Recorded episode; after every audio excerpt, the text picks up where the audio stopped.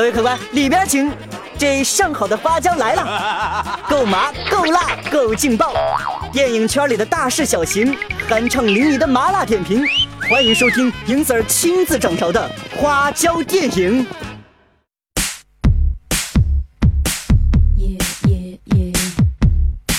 看到周星驰，银 Sir 想都不想提前打五星；看到邓超，银 Sir 想都不想提前打一星。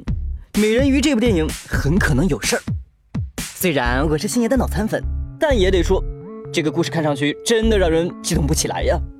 土豪男主要填海盖房子，背负家族秘密的女主前去阻止，两人在交手过程中互生情愫，最后土豪爱上了女主，但女主却因意外受伤而消失于大海。芒果台琼瑶剧的即视感有没有？不过星爷的电影故事并不是关键，关键是星爷讲故事的方法，很多普通的剧本都被他改得化腐朽为神奇。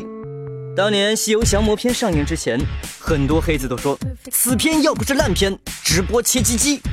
不知道那些人现在过得好不好？其实啊，美人鱼的阵容倒是话题性十足。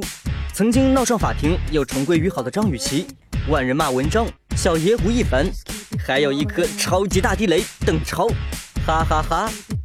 看了邓超的恶棍天使，影迷们纷纷得了一种叫我不想笑的病。但是星爷居然说邓超是新一代的喜剧之王，娘娘也不敢这么夸邓超呀。周星星同学，除了邓超，罗志祥也是尴尬搞笑界的资深人士，《西游降魔篇》里他就是槽点，最大的作用是让人怀念星爷的老搭档吴孟达、田启文。所以演员周星驰是无可置疑的喜剧之王，而导演周星驰则不一定，因为他找不到周星驰那样的演员。不过话说回来，虽然我们可能再也看不到星爷演戏了，去美人鱼里闻闻星爷的气味也好。